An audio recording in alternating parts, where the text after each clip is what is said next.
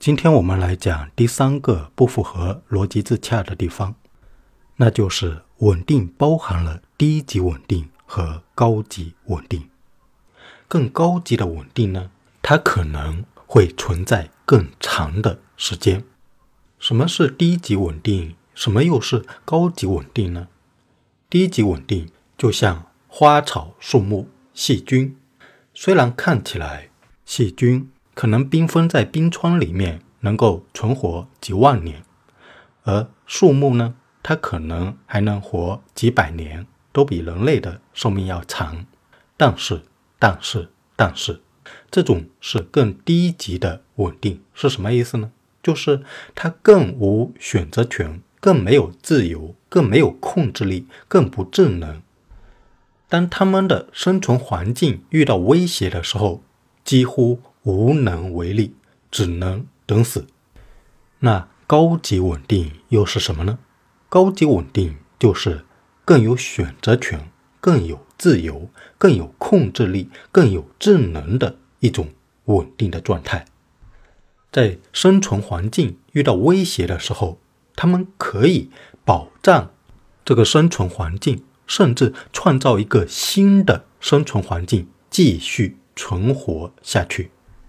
于是，只要一个更高级的物种，每次遇到危机点的时候都能平安的度过，理论上来讲，它就可能一直存在下去。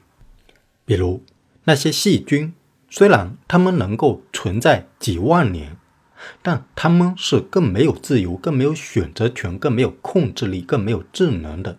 于是。大环境、大的生存环境遇到威胁的时候，他们无能为力，只能等死。如果一个陨石来撞击地球，或者地球出现了什么大灾难性的事件，他们只能等死。而人类啊，可能发展出更高的先进的科技，然后保障这个地球的存在，或者创造一个宇宙飞船。飞到太空，飞到其他的地方继续生存下去，可能继续生存个几百万年、几个亿年都不一定。那这个时间呢，就比那些细菌、花草树木等低级稳定物种的存活时间更长了。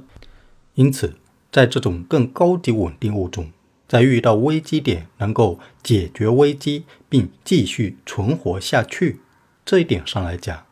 它们是可能存在更长时间的，啊，这也就是地落代偿不符合自洽的第三个点。地落代偿说的是越高级的物种，它是越不稳定的，越飘摇的，越要毁灭灭亡的。然而，我们发现更高级的一种稳定，它是能够在生存环境遇到威胁的时候。做出各种积极的行动，从而度过危机点，继续存在下去。理论上，只要一个高级物种能够在每次遇到危机点的时候都解决那个危机，它就可能一直存活下去。这里的高级和低级之分呢，并非简单的区分有意识和无意识。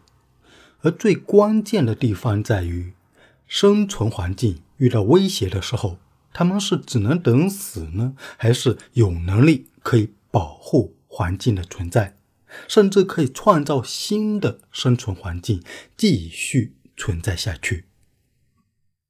下次我们还会说最后一个地落代偿不符合逻辑自洽的地方。